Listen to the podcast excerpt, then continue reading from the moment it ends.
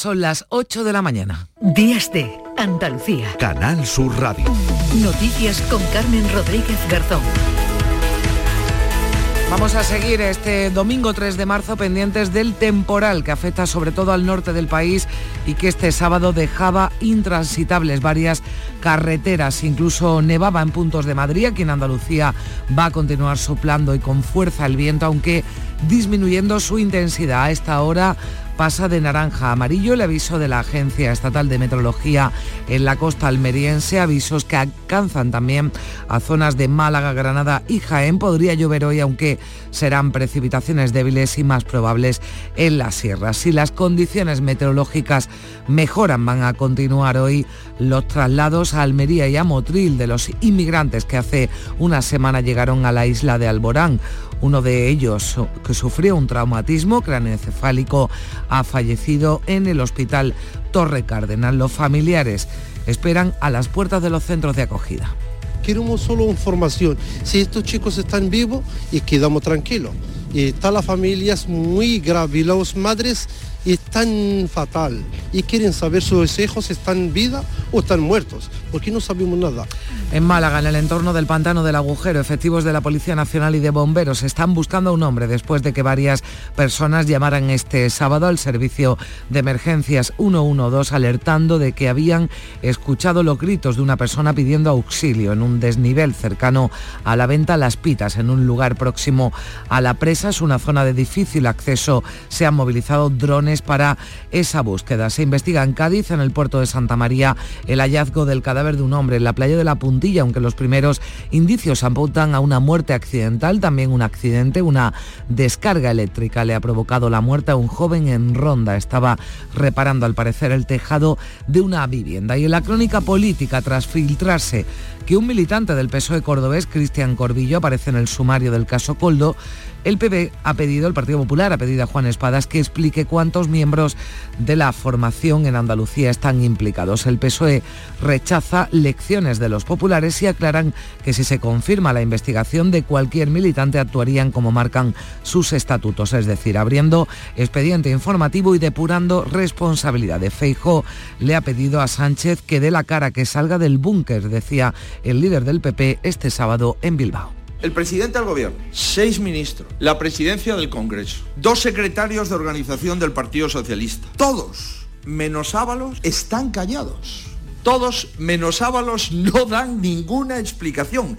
Pero desde el PSOE, Pachi López, el portavoz en el Congreso, defiende la actuación de los socialistas en el caso Coldo. Vamos a poner en marcha en el Congreso de los Diputados una comisión para que investigue a fondo y determine a fondo y audite cómo se han hecho los contratos públicos de todo el material sanitario y creemos que por ahí tienen que pasar todos aquellos y todas aquellas administraciones eh, que hicieron estas compras públicas y de la actualidad internacional pendiente de las negociaciones que se llevan a cabo en Egipto para una tregua que permitiría la liberación de los rehenes retenidos en Gaza y el flujo de ayuda humanitaria. A la espera de que se llegue a un acuerdo, Estados Unidos ha comenzado a lanzar desde el aire 38.000 paquetes de alimentos a la población palestina. Es una operación autorizada por el presidente de Estados Unidos, Joe Biden, para intentar aliviar la devastadora crisis humanitaria en Gaza, donde la población literalmente se muere de hambre. Y atención, si van a circular por la capital cordobesa. Los tractores van a recorrer este domingo las calles de la ciudad en defensa del sector agrario, una marcha convocada por la nueva Asociación de Ganaderos y Agricultores de Córdoba, GACOR, que tiene previsto reunir a unos 200 tractores procedentes de distintos puntos de la provincia en los alrededores del Estadio del Nuevo Arcángel. La subdelegación del Gobierno ha activado un fuerte dispositivo de seguridad. Y en el tiempo de deportes les contaremos que el Sevilla de Quique Sánchez Flores suma y sigue ayer victoria por 3 a 1 frente a la Real Sociedad. Cádiz arañó un punto de su visita a Vallecas hoy a las 2 Villarreal Granada y Atlético de Madrid Real Betis a las 4 y cuarto. Valencia y Real Madrid empataron a 2 en un partido este sábado con final muy polémico en el que el colegiado extremeño Gil Manzano no dio validez a un gol de Bellingham porque ya había señalado el final del partido y arrancó el Mundial de Fórmula 1 con la disputa del Gran Premio de Bahrein, victoria para Verstappen, seguido de Checo Pérez y de Carlos Sainz. Fernando Alonso acabó noveno, 8 de la mañana, 5 minutos, comenzamos. El domingo no paramos en la gran jugada. A las 2, Villarreal Granada. A las 4 y cuarto, Atlético de Madrid Real Betis. Y además, los duelos de Primera Federación Linares Sanluqueño. Murcia, Recre y Antequera Córdoba. Y todo en la gran jugada de Canal Sur Radio con Jesús Márquez desde las 2 menos cuarto de la tarde. Contigo somos más Canal Sur Radio. Contigo somos más Andalucía. Días de Andalucía. Canal Sur Radio. Noticias. El aviso naranja por fenómenos costeros pasa a esta hora a amarillo en las provincias de Almería y Granada. Se añaden también el aviso por fuertes rachas de viento que pueden llegar a alcanzar los 70 kilómetros por hora en las provincias de Jaén, Almería y Granada. Patricia Zarandieta, buenos días. Buenos días. Hasta ahora las máquinas están retirando la nieve caída en la carretera al 1178 que sube a Calar Alto a la altura del kilómetro 28. Se espera acabar pronto estos trabajos. También por nevadas en Granada hay nivel rojo en la A390 desde el kilómetro 23 al 32 en Huejar Sierra. Además, vientos de hasta 70 kilómetros por hora y árboles caídos en Almería y olas de hasta 4 metros en la costa de Granada son otras consecuencias de la borrasca que está atravesando Andalucía y gran parte del país. Un viento y oleaje que va a mantener activos los avisos en Almería y Granada y se va a ampliar a todo el litoral malagueño por fenómenos costeros y por fuertes rachas de viento a la comarca granadina de Sierra Nevada y la Alpujarra. 12 comunidades autónomas y Melilla están este domingo en aviso por viento, olas, lluvias, nieve o aludes.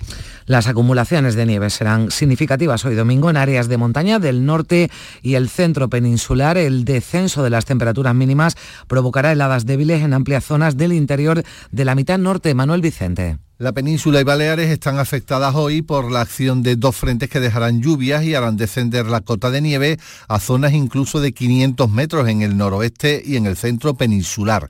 Con ello podrían repetirse estampas como las que se vivieron este sábado en Madrid. Bueno, pues nos ha sorprendido mucho, la verdad, porque no lo esperábamos. Es verdad que hace frío, pero bueno, pensábamos que el temporal se iba a quedar más en el norte. Hace ilusión, vaya para lo poco que la vemos aquí. La verdad es que da gusto ver nevar aquí en Madrid. Es una maravilla, se pone como un auténtico cuadro, es algo absolutamente artístico, precioso. Esta madrugada toda la red nacional de autopistas y autovías ha estado transitable tras el temporal de nieve, salvo para camiones en algunos puntos de las provincias de Burgos, Guadalajara, Soria, Madrid y Segovia. La borrasca ha traído además fuertes rachas de viento y mala mar con olas de hasta 7 metros en Galicia. Unos 50 inmigrantes aguardan en la isla de Alborán a que mejoren las condiciones meteorológicas para poder ser evacuados a los puertos de Motril y Almería. Allí se encuentran ya el resto de las 200 personas que arribaron en pateras al islote el pasado fin de semana. Uno de sus compañeros, herido por un traumatismo cráneoencefálico al desembarcar de la patera, ha fallecido en el hospital de Torre Cárdenas. Sus familiares y amigos esperan noticias a las puertas de los centros de acogida temporal de inmigrantes de los puertos de Almería y de Motril y no sabemos ni quién está en la isla y lo que están aquí.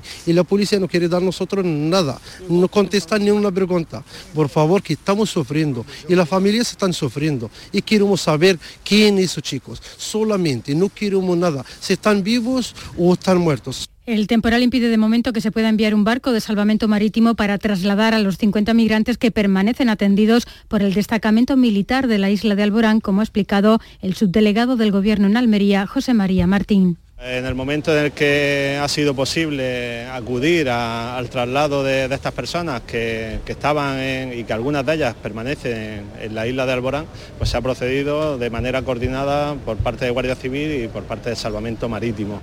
Y efectivos de la Policía Nacional y de Bomberos de Málaga participan desde este sábado en el dispositivo de búsqueda de un hombre cerca del entorno del pantano del agujero, sin resultados, Patricia, por el momento. El dispositivo se ha movilizado después de que Emergencias 112 Andalucía llamadas de usuarios alertando de que habían escuchado los gritos de un hombre pidiendo auxilio en un desnivel cercano a la venta Las Pitas, en un lugar próximo a la presa en la carretera del Cerón. La Policía Nacional incluso ha movilizado su unidad de drones para peinar una zona, al parecer, de difícil acceso. Y se está a la espera del resultado de la autopsia para esclarecer las causas de la muerte de un hombre de 35 años en la playa de La Puntilla, en el puerto de Santa María, en Cádiz. Las primeras investigaciones apuntan a una muerte natural provocada por un fuerte golpe que este hombre se dio en la cabeza y que le habría provocado un episodio de paranoia que lo desorientó.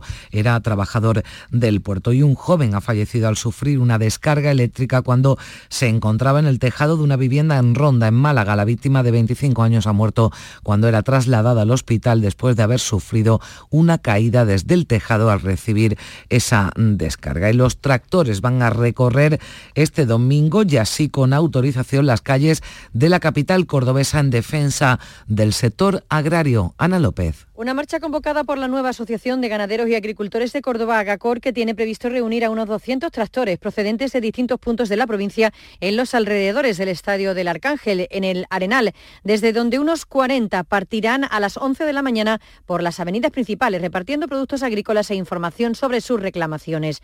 La subdelegación del Gobierno ha dispuesto un fuerte dispositivo de seguridad tras los tumultos que protagonizaron el pasado 20 de febrero, cuando trataron de entrar con sus tractores lanzándose contra la Policía Nacional.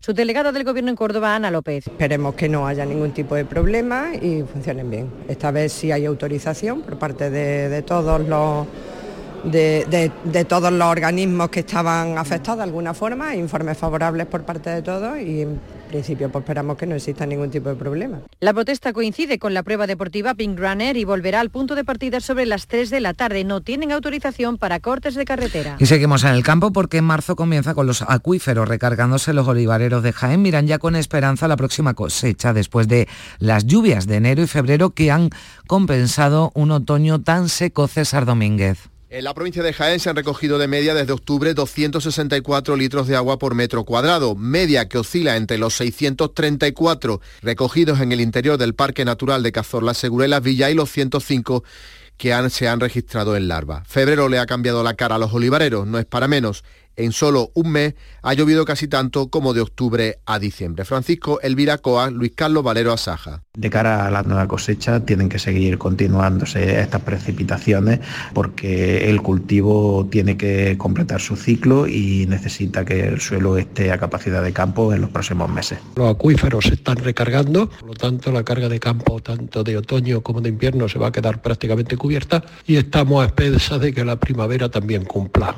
Este invierno el suelo ha cumplido su ciclo y ahora se espera que la primavera haga lo mismo para dar estabilidad y rendimiento a la futura cosecha de aceituna. Pero ojo, los embalses solo están al 26% de su capacidad de almacenamiento. Hablábamos antes de las consecuencias del temporal, del viento que ha mantenido amarrados a puerto los barcos de cerco. Tendrán que esperar hasta mañana lunes para salir a faenar las primeras sardinas de la temporada una vez que se ha abierto el caladero del Golfo de Cádiz después de tres meses de parada. Cuota de capturas este año es de poco más de 6.100 toneladas. Se reduce un 17% por un cambio en la regla de explotación, pero el sector destaca el buen estado de la especie. El presidente de la Federación Andaluza de Cofradías de Pescadores, Manuel Fernández, pide anticipar esa apertura del caladero al 1 de febrero. La campaña creemos que puede ser factible con esta cuota.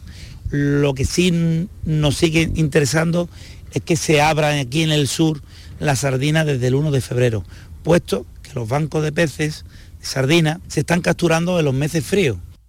Y los sindicatos valoran la venta de la fábrica de Airbus en Puerto Real, en Cádiz, a un grupo empresarial chino. La firma va a ser inminente. Esperan que los trámites pendientes se resuelvan lo antes posible para que el nuevo propietario comience a generar puestos de trabajo en la bahía de Cádiz. Las previsiones más optimistas hablan de unos 300 empleos. Eso sí, no serán inmediatos. Ana Candón. Desde UGT, mayoritario en el sector de la industria y el metal, consideran la noticia una alegría, aunque desde la cautela que da el haber asistido a otros anuncios similares que no han llegado a cuajar.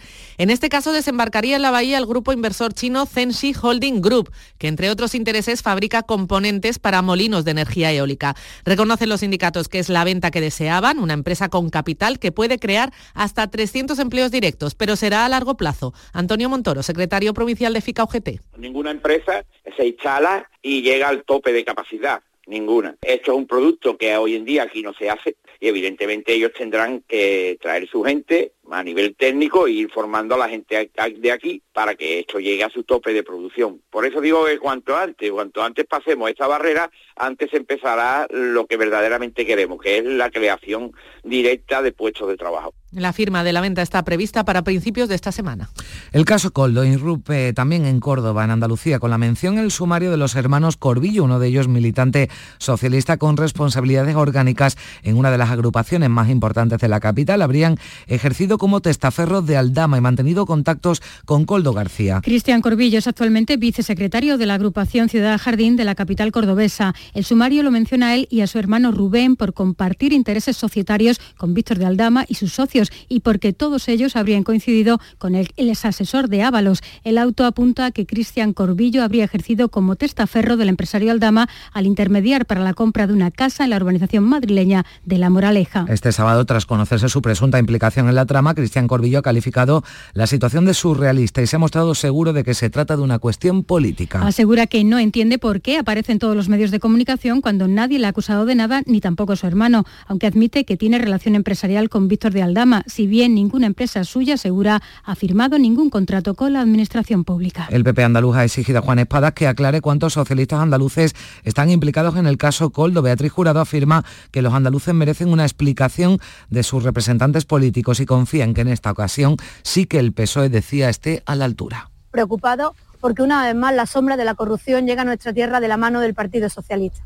Le pedimos, le exigimos al señor Espadas que no desaproveche esta oportunidad de ser transparente y contundente, como corresponde a un, a un representante de los ciudadanos, de las explicaciones y nos diga a todos los andaluces cuántos socialistas están implicados desde el PSOE andaluz señalan que no tienen ninguna explicación que dar del caso Coldo porque no les consta ningún militante investigado. En cualquier caso, recuerdan que sus estatutos recogen que el procedimiento a seguir en el caso de que hubiera una adelante cualquier investigación, la apertura de un expediente informativo y la depuración de responsabilidades. Los socialistas consideran que el Partido Popular no está en condiciones, dicen, de pedir a ningún otro partido ninguna aclaración en materia de corrupción con sus antecedentes. Hemos vuelto a escuchar al exministro Ábalos en una entrevista en el diario.es defiende su decisión de no, de no, dejar su acta de diputado, pero escuchen lo que responde cuando le preguntan qué hubiera hecho si, fuera, si hubiera sido Pedro Sánchez el que se lo hubiera pedido directamente. El aforamiento, cosa que incluso yo me había si yo ya pensaba de retirarme, lo que pasa es que con el ambiente que se ha creado y cómo se está judicializando todo, ¿entiendes? También es una forma de defenderme. ¿Hubiera me, hubiera Pedro Sánchez? me hubiera impresionado más, claro, porque sabe que nunca me negué nada. Desde Bilbao, el líder del PP, Alberto Núñez Feijóo, ha pedido al presidente del Gobierno que dé la cara, que ofrezca explicaciones y aclare qué ha ocurrido en el Gobierno, en su partido y en su casa, en el denominado caso Coldo. El presidente del PP ha subrayado que cada hora sale una novedad en este caso y acusa al PSOE de conocer la presunta trama y tratar, dice, de ocultarla. Lo sabían hace tiempo y lo encubrieron durante tanto tiempo. Y de todas las reacciones posibles han elegido la reacción más temeraria y más disparatada.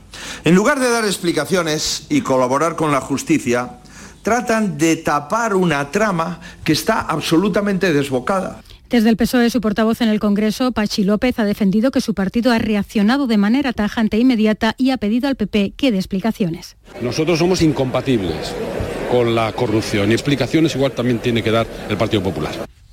Los socialistas de toda Europa han dado en Roma el pistoletazo de salida a la campaña para las elecciones del, al Parlamento Europeo del próximo mes de junio. En este Congreso de los Socialistas Europeos, el secretario general del PSOE y presidente del Gobierno, Pedro Sánchez, ha confrontado en su breve discurso el proyecto de los socialistas europeos con el de la derecha que ha calificado de nostálgicos del pasado. The very soul of Europe is at risk.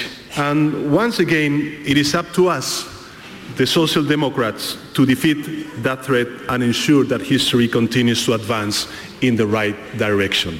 El alma de Europa está en riesgo, decía, y de nuevo somos nosotros, los socialdemócratas, los que tenemos que vencer esa amenaza y garantizar que seguimos avanzando en la dirección adecuada. El Partido Popular, hablamos de una encuesta que publica hoy ABC, el Partido Popular conseguiría hasta 165 escaños con casi el 38% de los votos frente a los 116 de los socialistas, según este sondeo de estimación de voto para las elecciones generales que ha realizado la empresa GAT3. Este sondeo otorga entre 24 y 28 escaños a Vox con el 11% de los votos y entre 14 y 18 diputados a sumar con casi el 9% de esos votos. Podemos obtendría dos escaños y un 2,4% de los votos. Esquerra, Junts y Bildut obtendrían siete escaños cada uno y seis el PNV. Alberto Núñez Feijó es el líder más valorado por los encuestados con un 4,7 y Pedro Sánchez y Yolanda Díaz obtienen un 3,6 y Santiago Bascal un 2,6. 8 y 19 minutos. En la India son ya tres los detenidos por violar a una turista española que realizaba junto a su marido un un tour en moto por una región del norte del país. La víctima fue atacada por un grupo de hombres mientras dormía en una tienda de campaña junto a su esposo. Este asegura que fue violada por siete hombres mientras eran amenazados de muerte. Una vez en el hospital publicaban un vídeo en la red social X denunciando los hechos. Nos han asaltado en la tienda, nos han golpeado, nos han puesto cuchillo en el cuello que me iban a matar. Freddy a Fernanda la viola. Siete, siete tíos. La pareja llevaba varios meses viajando para recorrer el país desde el extremo sur. La Embajada de España en la India se ha puesto en contacto con las autoridades y ha enviado personal consular a la región. En la India se denuncia una violación cada 20 minutos. En 2012 la violación grupal de una joven universitaria en un autobús desencadenó en el país una oleada de protestas. Aquello marcó un antes y un después y se endurecieron las leyes contra las agresiones sexuales. Pero según los últimos datos de la Agencia Nacional de Delitos de la India, en 2020 se denunciaron más de 20 28.000 violaciones en el país asiático. En Turquía, seis cazadores españoles denuncian estar retenidos tras ser acusados de herir a una persona durante una batida de caza. El fiscal mantiene la acusación, aunque la persona presuntamente herida ha retirado la denuncia porque ha llegado a un acuerdo económico con los ciudadanos españoles. Los afectados denuncian que no hay pruebas de que esa persona resulta herida por sus disparos y que el informe médico habla de una lesión de origen indeterminado. Hoy domingo se reanudan en el Cairo las negociaciones para acordar una tregua humanitaria en la franja de Gaza entre Israel y el grupo islamista Hamas con la participación de todas las partes. Egipto está haciendo grandes esfuerzos para acordar un cese de hostilidades antes del comienzo del mes sagrado musulmán del Ramadán, que está previsto que empiece entre el 10 y el 11 de marzo. Mientras Estados Unidos ha comenzado la operación de ayuda aérea a Gaza con el lanzamiento de 38.000 paquetes de alimentos arrojados desde tres aviones que han sobrevolado el enclave a baja altitud. En los últimos días, Jordania ha lanzado varias entregas de ayuda a través de este mismo sistema, dada la enorme dificultad para la entrada de la ayuda humanitaria por tierra, por los combates y los bloqueos israelíes sobre los pasos al enclave. El alto representante de la Unión Europea para Asuntos Exteriores, Josep Borrell, ha cuestionado esa ayuda humanitaria desde el aire. Insiste en que el alto el fuego es la mejor fórmula para garantizar la entrega a gran escala de ayuda humanitaria a Gaza y asegurar la protección de los civiles palestinos. Y nos situamos en Granada porque allí están investigando, fíjense, si las aguas termales pueden alertar con dos o tres días de antelación de la llegada de terremotos. Cuéntanos, Encarna Maldonado. Durante el enjambre sísmico de 2021, los investigadores seleccionaron dos urgencias de aguas termales, una de ellas en Santa Fe y bajo la que discurre una falla capaz de generar terremotos, pero que también sirve de camino para que suban las aguas termales desde una profundidad mayor a los mil metros. Los temblores alteran el equilibrio de esas aguas y es ahí donde puede estar su capacidad predictora de los terremotos. Lo explica Rosa María Mateos, experta del Instituto Geológico Minero. Nos produce como una especie de chute y hidroquímico. En el caso de, de, los terremotos de Granada, el chute hidroquímico tiene un precursor sísmico que es el ion sulfato. ¿Por qué? Porque las aguas termales que proceden de esos acuíferos profundos son muy ricas en sulfatos. Y eso lo hemos detectado entre dos y tres días antes de la ocurrencia de los terremotos de mayor magnitud. En el futuro quieren montar una red de monitoreo de surgencias termales para avanzar en esta línea de investigación. 8 de la mañana y 23 minutos, el documental Marisol Llámame Pepa se proyecta por primera vez hoy en el Festival de Cine de Málaga. El cineasta sevillano Benito Zambrano va a presentar su nuevo largometraje fuera de concurso Salto y la directora Pilar Palomero, ganadora de tres Goya, recibirá el premio Málaga Talent. El festival entregaba anoche el premio Ricardo Franco a la directora de arte de proyectos tan conocidos como Juego de Trono o Los Pazos de Ulloa, Ana Álvar González. Quiero dar las gracias al Festival de Málaga, a la Academia de Cine por pensar en mí para este premio, que es un gran, un gran homenaje. Me gustaría muchísimo eh, compartirlo en mis maestros fundamentales en mi vida, Gerardo Vera, Yvonne Blake, Agustín Villaronga. Sin ellos no estaría aquí, la verdad. Además de las películas a concurso en el certamen, se han presentado los primeros cinco minutos del Cielo de los Animales, la última película de Santi Amodeo que se encuentra en fase de postproducción puede entrar en contradicción, ¿no? La, la de hablar de, de, la muerte, que, que, lo llama así, pero realmente tiene un punto como de sanador, ¿no? Yo creo, ¿no? De enfrentarte a la pérdida de otra forma, mirándola de otra forma. ¿no? Está participada por Canal Sur Televisión y continúan las eh, proyecciones de la sección oficial a concurso con Radical de Christopher Zaya, Tratamos demasiado bien a las mujeres de Clara Bilbao y Los terrenos de Verónica Chen. Se inaugura además este mediodía el espacio solidario de la 27 edición del Festival de Málaga. Y la Universidad de Granada está realizando el estudio más importante de la historia sobre el acento andaluz. Se han grabado voces de 500 municipios para crear un ala sonoro con todos los acentos de nuestra comunidad zonas de Málaga los, hombres cesean y las mujeres sean y en parte de Sevilla también hay distintas, gente sesea más o distingue más en distintas zonas. Entonces, si estudiáramos el municipio entero, Málaga capital o Sevilla capital entero, no podríamos ver esas diferencias bien, por lo que todo, todo el ala de Andalucía se está montando a través de los códigos postales.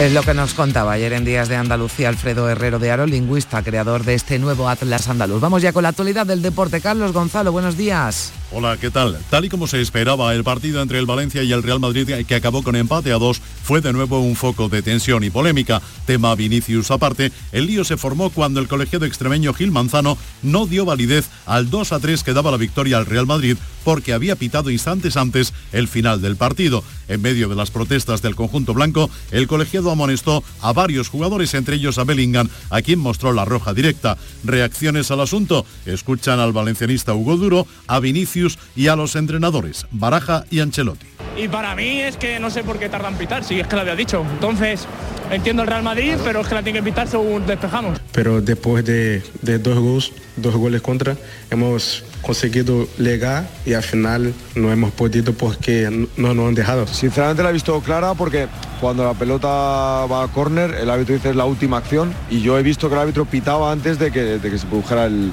el centro. ¿Qué decir? No hay mucho que decir. Creo que ha pasado algo inédito porque creo que después del rechace hemos tenido la posesión. Eh, creo que la jugada tenía que parar cuando el Valencia entraba en la posesión del balón.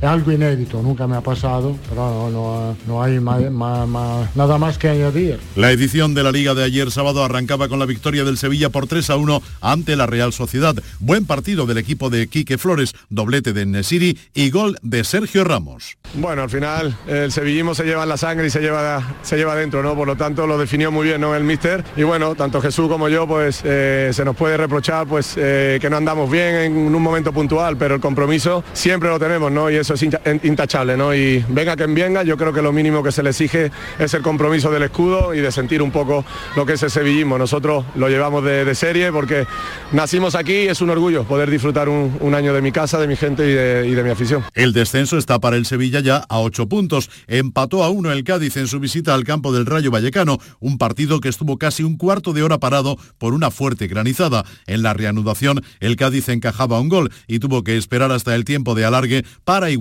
la contienda. Lo hizo gracias a un tanto de Javier Hernández, aunque el punto al Cádiz le supo a poco. Sí, bueno, eh, nosotros veníamos aquí con la mentalidad de, sacar tres puntos, de, intentarlo hasta el final. Eh, pues, el equipo yo creo que ha hecho un gran partido, nunca le ha perdido la cara al, partido. Eh, sí, es verdad que nos metió ese gol y, el equipo tampoco ha perdido la cara al partido. Eh, yo, luego ha llegado mi, gol, que, ha servido para empatar y el equipo, ya habéis visto la reacción, quería ir a por el segundo, ya estuviésemos fuera de casa o, en casa, que, que, nosotros queremos sacar los tres puntos, llevamos mucho tiempo sin, sin hacerlo y el equipo se está dejando el arma para, para conseguirlo, pero no está llegando. Por último, también asistimos al Festival de Goles en el Getafe Las Palmas, que acabó con empate a tres. Eso ayer, hoy a las 2 de la tarde, Villarreal-Granada. Más eh, preocupado por su equipo que por el Villarreal estaba el cacique Medina. Yo me, hubiese gustado jugar el, partido anterior. Estábamos capacitados, habíamos hecho una buena semana, pero... Eh, a ver, el, nosotros no pienso más en mi equipo que, en este caso en el Villarreal, que es un muy buen equipo, tiene muy buenos jugadores, pero no hay excusa, nosotros entramos una muy buena semana, esta semana sirvió para, para seguir evolucionando en el juego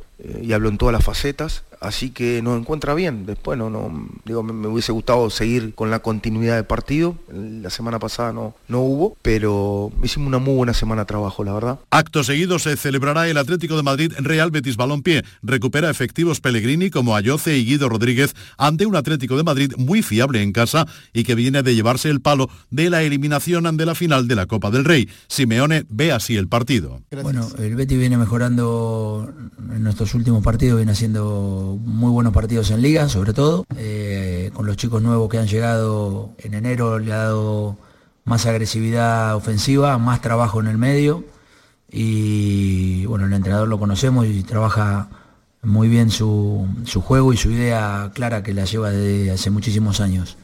Eh, no nos imaginamos otro equipo que siempre valiente, intentando eh, jugar eh, como, como juega el Betis siempre y seguramente tendremos que llevar al partido donde creemos que le podemos hacer daño. El Mallorca recibe al Girona y cierra el domingo el partido entre el Fútbol Club Barcelona y el Atleti de Bilbao. A Xavi Hernández le siguen preguntando si mantendría su idea de irse a final de temporada caso de ganar algún título. Es que ya he dicho, a día de hoy no, no hay ninguna variación, está todo igual. En la Liga ACB, Unicaja 101, Bilbao Basket 84 y Baloncesto Canarias 89, Covirán Granada 83 y en el Mundial de Fórmula 1 se celebró el Gran Premio de Bahrein. Verstappen acabó primero, Checo Pérez segundo y Carlos Sainz tercero. Fernando Alonso solo pudo ser noveno.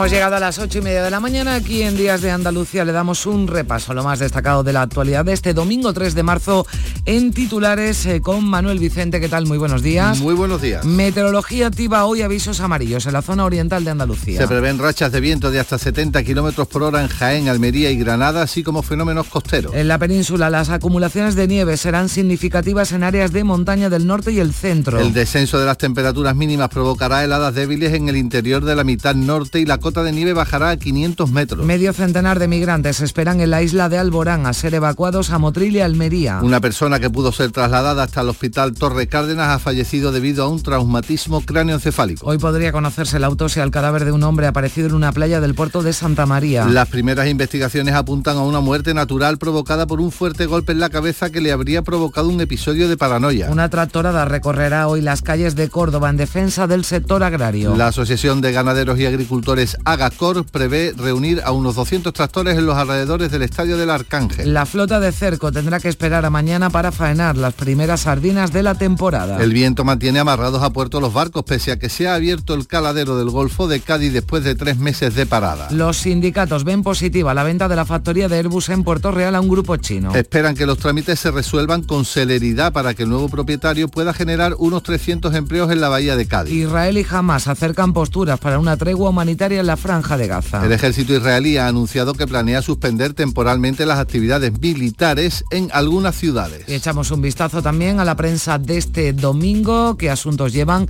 en sus portadas, Manolo. Mucha política y sobre todo el caso Coldo en dos eh, cabeceras, en el ABC y en el diario El Mundo. En el ABC con una encuesta según la cual el caso Coldo castiga al PSOE y da un fuerte impulso al PP. En el diario El Mundo se dice que los socialistas tratan de evitar el sacrificio de Armengol por el daño infinito de la trama. También habla de política el diario El País. El gobierno se aferra a la amnistía para reactivar la legislatura y de entre los periódicos de difusión digital eh, destacamos un titular en el diario elplural.com, La soledad no deseada, un desafío para la salud y el bienestar de los mayores.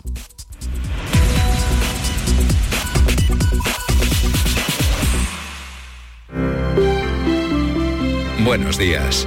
En el sorteo del sueldazo del fin de semana celebrado ayer, el número premiado con 5.000 euros al mes durante 20 años y 300.000 euros al contado ha sido 98.611 98611 serie 53.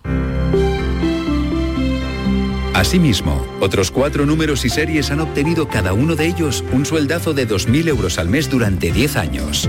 Puedes consultarlos en juegos11.es. Hoy tienes una nueva oportunidad con el sueldazo del fin de semana. Disfruta del día. Y ya sabes, a todos los que jugáis a la 11, bien jugado.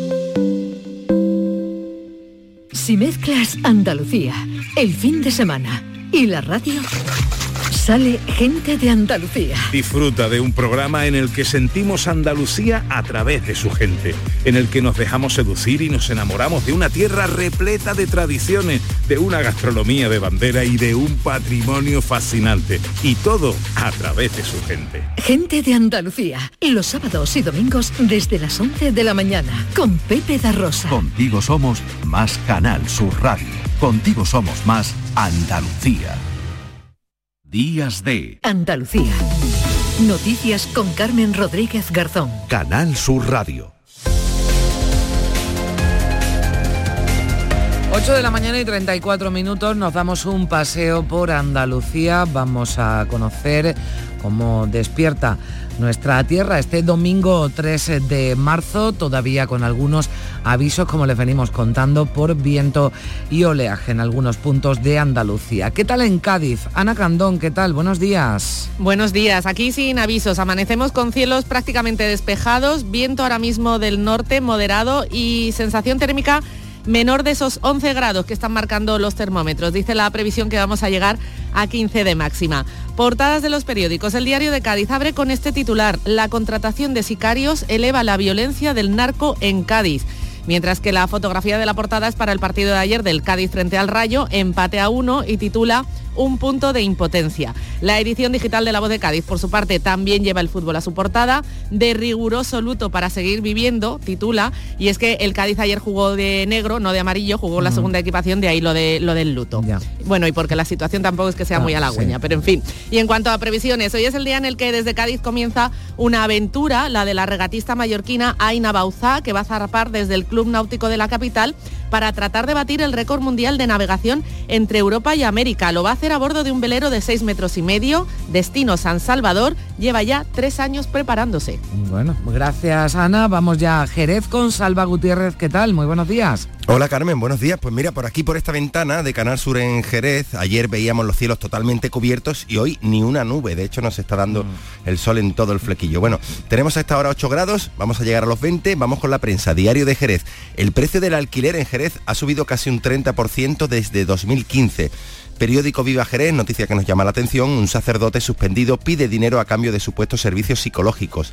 Y en previsiones, además del Festival de Flamenco de Jerez, también en el puerto de Santa María, en el Monasterio de la Victoria, tenemos la pasarela flamenca, el puerto flamenco, con desfile desde las 11 de la mañana. Bueno, protégete el flequillo, Salva del Sol. Gracias. Vamos a Córdoba con Ana López. ¿Qué tal? Muy buenos días. ¿Qué tal? Muy buenos días. Pues eh, cielo despejado y limpio tras la tormenta de anoche. 6 grados de temperatura máxima de 16. Y en cuanto a los periódicos de locales, en el ABC de Córdoba, el cine, un nuevo guion para Miraflores 25 años después. En el Día de Córdoba, Pozo Blanco se afianza entre los municipios más más transparentes.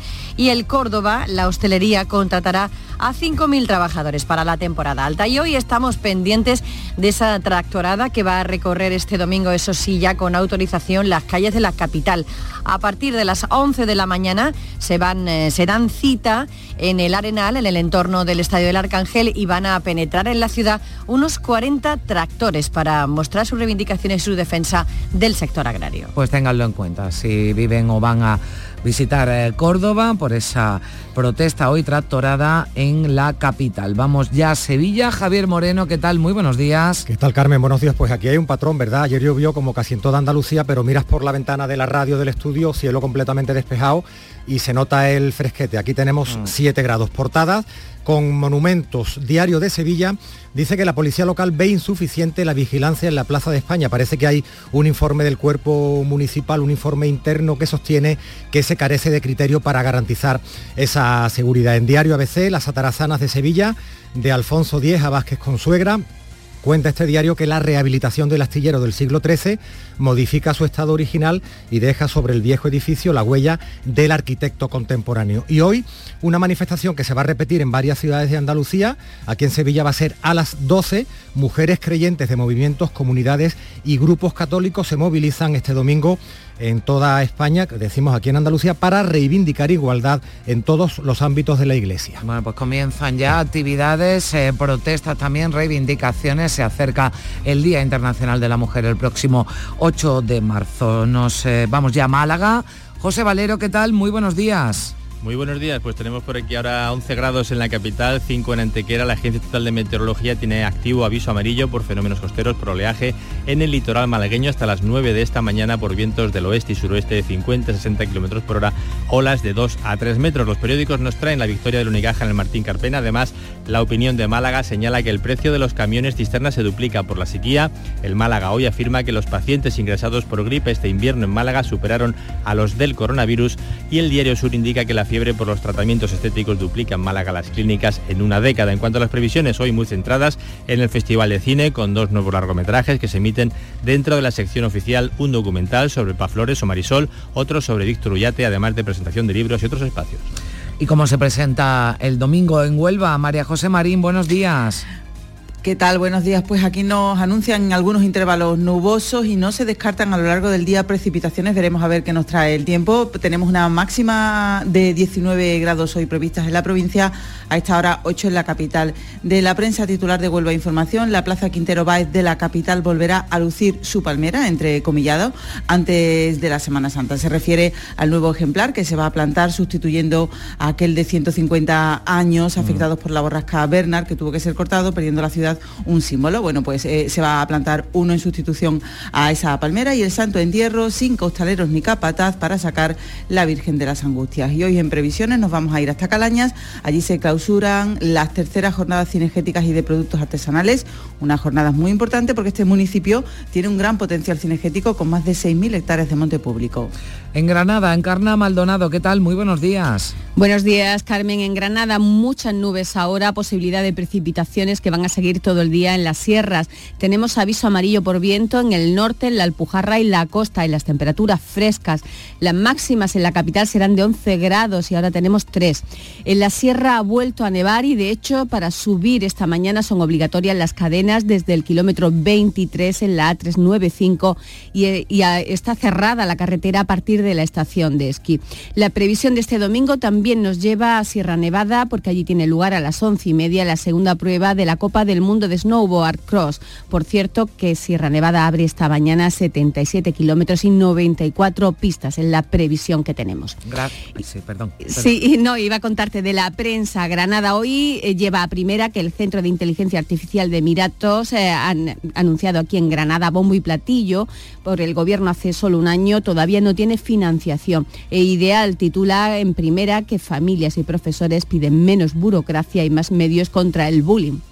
Pues ahora sí, buen día, Encarna, gracias. Vamos a Jaén, César Domínguez, muy buenos días. Buenos días, tenemos 5 grados en la capital, está nublado, más al este que al oeste y tenemos activos desde las 8 avisos amarillos por fuertes rachas de viento en Cazorla y Segura, en la capital y en la Sierra Sur. Se esperan también algo de lluvia a lo largo sobre todo de la tarde. En cuanto a los titulares, una productora jiennense va a resucitar el cine Alcázar, cerrado hace 15 años, titula Ideal, y el de Jaén es un poco más largo.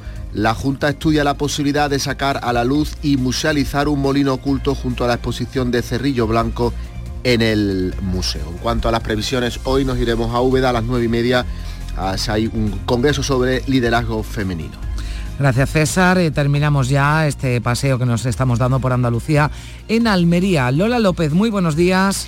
Buenos días, a esta hora cielo despejado, 13 grados de temperatura y aunque estamos en alerta naranja hasta las 9 de la mañana, lo cierto es que a esta hora no se mueve eh, nada, ni, ni, una hoja de viento, pero va a ser protagonista todavía de la jornada porque a partir de esa hora de las 9 estaremos de nuevo en alerta amarilla en Almería eh, capital y el poniente.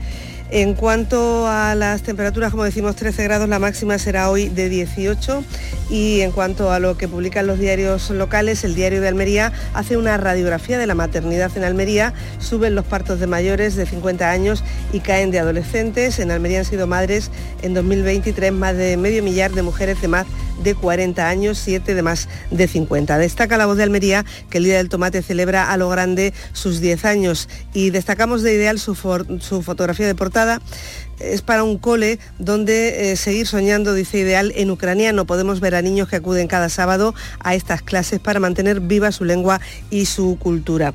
Y en cuanto a previsiones, a partir de las 10 de la mañana comienza la carrera de la mujer en Cortijo Grande y alrededor de la Avenida del Mediterráneo. Hay cortes en esta zona de la capital. Recordar también que ha nevado y que a esta hora las máquinas están trabajando para despejar parte de la 1178, que es la que que va desde Gergal a Serón y sube a Calar Alto, así que hay que tenerlo en cuenta. El kilómetro 28 en este momento con nieve en la carretera. Gracias Lola, gracias a todos los compañeros. Mañana de domingo más fresquita con respecto al día de ayer y con esas eh, incidencias en las carreteras porque ha nevado el temporal. También se ha dejado notar en Andalucía, pero sobre todo por el viento. Antes nos comentaba nuestra compañera María José Marín desde Huelva que destacaban en la prensa ese llamamiento que han hecho desde la Hermandad del Santo Entierro, de la Hermandad Onubense del Santo Entierro, pues ya ha habido eh, respuesta ante la falta de capataz y costalero. Muchos se han ofrecido para sacar a la calle el Viernes Santo a la Virgen de las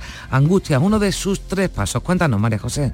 La hermandad ha recibido multitud de ofrecimientos tras el comunicado de la Junta de Gobierno alertando sobre la posibilidad de que el Santo Entierro se quedara sin procesionar esta próxima Semana Santa en Huelva. El capataz de uno de sus pasos, Raúl Gómez, destaca que ante la respuesta masiva se ha organizado una iguala este próximo domingo a las 9 de la noche para analizar con detalle si realmente el problema queda resuelto. Para intentar eh, reunificar todos esos ofrecimientos que han venido de un sitio y de otro y ver con cuánto se cuenta verdaderamente para ver eh, eh, a ciencia cierta si hay costaleros para sacar la Virgen el, el Viernes Santo. De no solucionarse esta circunstancia, la consecuencia sería la suspensión de la salida de la cofradía, ya que sus estatutos marcan que la estación de penitencia ha de realizarse con los tres titulares de la hermandad. 9 menos cuarto se quedan ahora con la información local. Días de Andalucía. Canal Sur Radio Sevilla. Noticias. Saludos, buenos días. Los usos y disfrutes de la Plaza de España siguen generando debate ahora por el dinero que supone el alquiler de este espacio para la celebración de Icónica Fest. La Asociación en Defensa del Patrimonio ADEPA ha reclamado al consistorio esa información al tratarse de una actividad privada en un espacio público donde se limita el acceso cada vez que hay un concierto. Enseguida vamos con los detalles de esta petición Sepan también que el Ayuntamiento de Sevilla ha iniciado el plazo de solicitud de mochilas con material escolar gratuito para el curso 2024-2025. Las lluvias de ayer han dejado algunos litros de agua, no demasiados, pero se suman a las precipitaciones que se vienen produciendo desde el mes de enero. 10 litros en Pruna, casi 9 en la Lantejuela, 5 en el Pantano de la Minilla. Para hoy, intervalos de cielos nubosos, aunque a esta hora están ya despejados prácticamente en toda la provincia. Las temperaturas vamos a alcanzar 15 grados en Morón de la Frontera, 18 en Sevilla. A esta hora tenemos 7 grados en la capital. ¿Has pensado en instalar placas solares en tu vivienda o negocio? Con Sol Renovables, enchúfate al sol. www.solrenovables.com o 955 35 53 49. Días de Andalucía. Canal Sur Radio Sevilla. Noticias. La Asociación en Defensa del Patrimonio ha reclamado al Ayuntamiento de Sevilla el dato de los ingresos que genera el alquiler de la Plaza de España con la celebración del Festival Icónica Fest. ADEPA, Elena Colchero, ya había pedido esta información en julio del año pasado. Cuéntanos. La reclamación llega además en un momento en que se mira con mucha atención todo lo que rodea la Plaza de España, a raíz del anuncio del alcalde José Luis Sanz de que se quiere cobrar una entrada a los turistas. El Estado es propietario del edificio y el Gobierno ya ha dicho que no se cobrará para acceder, por lo que es complicado que salga adelante la iniciativa municipal. Y en el caso de Icónica Fest, la pregunta de ADEPA tiene que ver con la intervención de la explanada de la plaza durante los meses de junio y julio por un festival privado, cuyo impacto económico se desconoce y que impide el libre acceso a la plaza y a su entorno, la avenida de Isabel la Católica, cada vez que hay un concierto. Este año comienza el 7 de junio con Aitana y se cierra el ciclo el 16 de julio con la banda británica Take That. Por otro lado, la Dirección General de Patrimonio del Estado, que depende del Ministerio de Hacienda, inicia a mediados de abril los trabajos de rehabilitación de la torre sur de la Plaza de España. Se va a colocar un andamio de grandes dimensiones para realizar estos trabajos. Y el aeropuerto de Sevilla va a contar con un aparcamiento pick-up para hacer más accesible y rápida la recogida de viajeros. Los nuevos estacionamientos se van a ubicar en el foso que hay entre el túnel de llegadas y el parking de los vehículos de alquiler y va a ayudar también a descongestionar los viales en los que habitualmente aparcan los coches particulares para recibir a familiares o amigos. El espacio se va a denominar P7 y tendrá 175 plazas para motocicletas y vehículos de distinto tamaño. El plazo de ejecución de las obras es de 10 meses. Más cosas, el barrio, el, perdón, el área de barrios de atención preferente del ayuntamiento ha iniciado el plazo de solicitud de mochilas con material escolar gratuito para el curso 2024-2025. La iniciativa forma parte del proyecto Equípate, que está destinado a familias en situación de emergencia social. El plazo de solicitud concluye el 31 de julio. Hay tiempo, pero no se despisten. José Luis García es el delegado de este área más de 5.000 pases de material escolar para todas las familias de la ciudad. En esta ocasión, todas las familias de la ciudad de Sevilla podrán optar a un kit eh, escolar a inicio del curso y tendrán que solicitarlo desde el 1 de marzo hasta finalizar el 30 de junio. Tienen todos estos meses para pedir este kit escolar que vendrá a ayudar a las familias con los altos costes que significa la vuelta al colegio en la ciudad de Sevilla. Por tanto, segunda vez que lo repartimos en la ciudad de Sevilla. Es noticia también que el Ayuntamiento y el Arzobispado van a trabajar juntos para facilitar el derecho a una vivienda digna en zonas desfavorecidas de la ciudad. Lo harán a través de un convenio que contempla actuaciones preferentes en el distrito Cerro Amate, concretamente en el barrio de Nazaret, Los Pajaritos, donde hay 1.688 viviendas son públicas, también son privadas y requieren mejoras debido a su elevado nivel de deterioro y a problemas de accesibilidad. En la agenda de este domingo anotamos que mujeres creyentes de movimientos, comunidades y grupos católicos se movilizan a las 12 en todas las comunidades y también lo hacen aquí en la Plaza Virgen de los Reyes. Nosotras eh, seguimos siendo invisibles eh, en nuestras aportaciones, en nuestro trabajo, en nuestro quehacer, siendo mayoritaria, como bueno, como ya se sabe. Nuestra reivindicación está ahí. Es decir, queremos estar en la iglesia con los mismos derechos, con voz y con voto, con las mismas capacidad de intervenir en la toma de decisiones de todo el nivel de estructura son las palabras de Mercedes López, una de las portavoces de esta plataforma. Se va a leer a las 12 un manifiesto en la Plaza Virgen de los Reyes. Y el ayuntamiento ha presentado la exposición pictórica ¿De dónde tanta fuerza? del artista Virginia Bersabé. Así arranca el programa de actividades con motivo de la semana del 8M. La delegada de Igualdad, Blanca Gastalver, ha alabado el compromiso de las personas jóvenes como esta artista en citas tan relevantes para la ciudad como el Día Internacional de las Mujeres y ha destacado el objetivo del equipo de gobierno en torno a esta jornada. Tenemos que estar todas representadas y en cada jornada, en cada exposición, en cada espectáculo artístico, vais a poder ver a una mujer diferente, igual que podéis ver en nuestra campaña, porque creo que ese es nuestro objetivo. El ayuntamiento debe de tener el objetivo de sensibilizar y poner en valor a todas las mujeres. La exposición de Bersabé enfatiza el inmenso patrimonio, la fuerza ética y estética de las mujeres mayores y puede visitarse hasta el 31 de marzo en el espacio Santa Clara. Vamos también con la información del deporte. ¿Qué tal, Carlos Gonzalo? Hola, ¿qué tal? Buen partido del equipo de Quique Sánchez Flores. El Sevilla Fútbol Club ante la Real Sociedad ganó por tres goles a uno. Dos goles de Nesiri y uno de Sergio Ramos allanaron el camino de la escuadra sevillista. El descenso lo tiene ya el Sevilla a ocho puntos, mientras el Real Betis visita hoy al Atlético de Madrid. Ayoce y Guido Rodríguez entraban en la convocatoria de Pellegrini para el partido frente al equipo de Diego Pablo Simeone y lo que me enseña la vida es seguir preparándonos para lo que viene, que es lo que importa.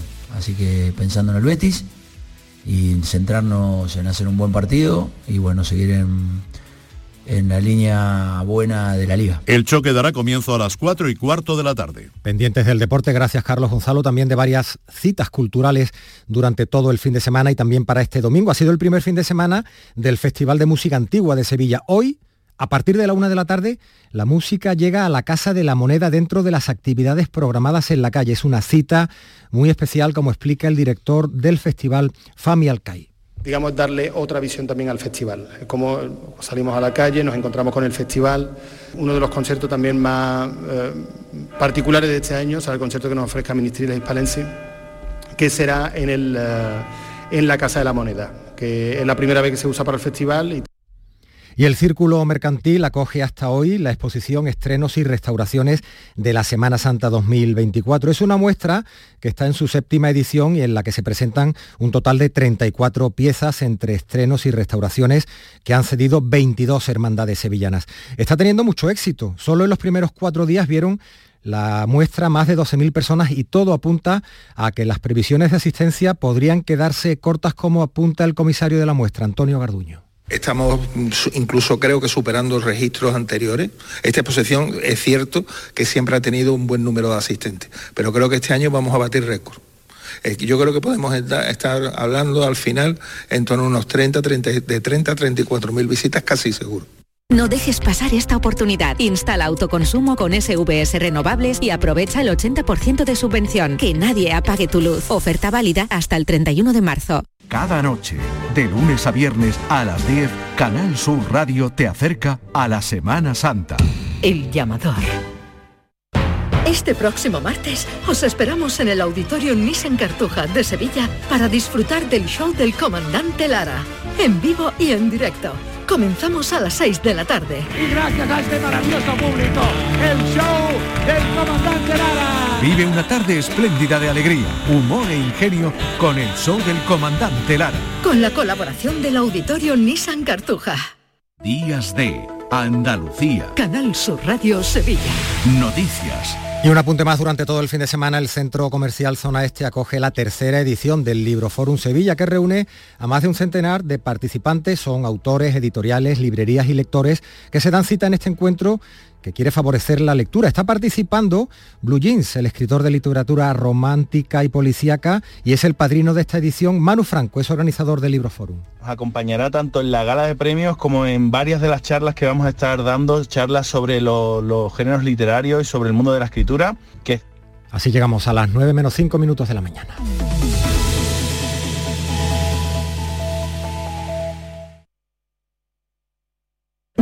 De Andalucía. Canal Sur Radio. Noticias con Carmen Rodríguez Garzón. 9 de la mañana, menos 5 minutos. A esta hora le damos, como siempre, un repaso a lo más destacado de la actualidad del día, de este domingo 3 de marzo. Patricia Zarandieta, ¿qué tal? Muy buenos días. Buenos días. Está activado el aviso amarillo en Almería por vientos y fenómenos costeros que alcanzan también a zonas de Granada y de Jaén. Las máquinas retiran la nieve en la carretera de acceso a Calar Alto en Almería y en Granada por nevadas hay nivel rojo en la A395 desde el kilómetro 23 al 32 en Huejar Sierra. Si las condiciones meteorológicas mejoran, continuarán hoy domingo los traslados a Almería y a de los inmigrantes que hace una semana llegaron a la isla de Alborán. Uno de ellos, que sufrió un traumatismo cranoencefálico, ha fallecido en el hospital Torre Cárdenas. Los familiares esperan noticias a las puertas de los centros de acogida. Queremos solo información. Si estos chicos están vivos y quedamos tranquilos. Y la familia muy grave madres están fatal y quieren saber si sus hijos están en vida o están muertos, porque no sabemos nada. Los tractores recorrerán este domingo desde las 11 de la mañana las calles de Córdoba en defensa del sector agrario, una marcha convocada por la nueva Asociación de Ganaderos y Agricultores de Córdoba, Agacor, que tiene previsto reunir a tractores procedentes de distintos puntos de la provincia en los alrededores del Estadio del Nuevo Arcángel. Uno de sus portavoces, Juan Antonio Garcibello.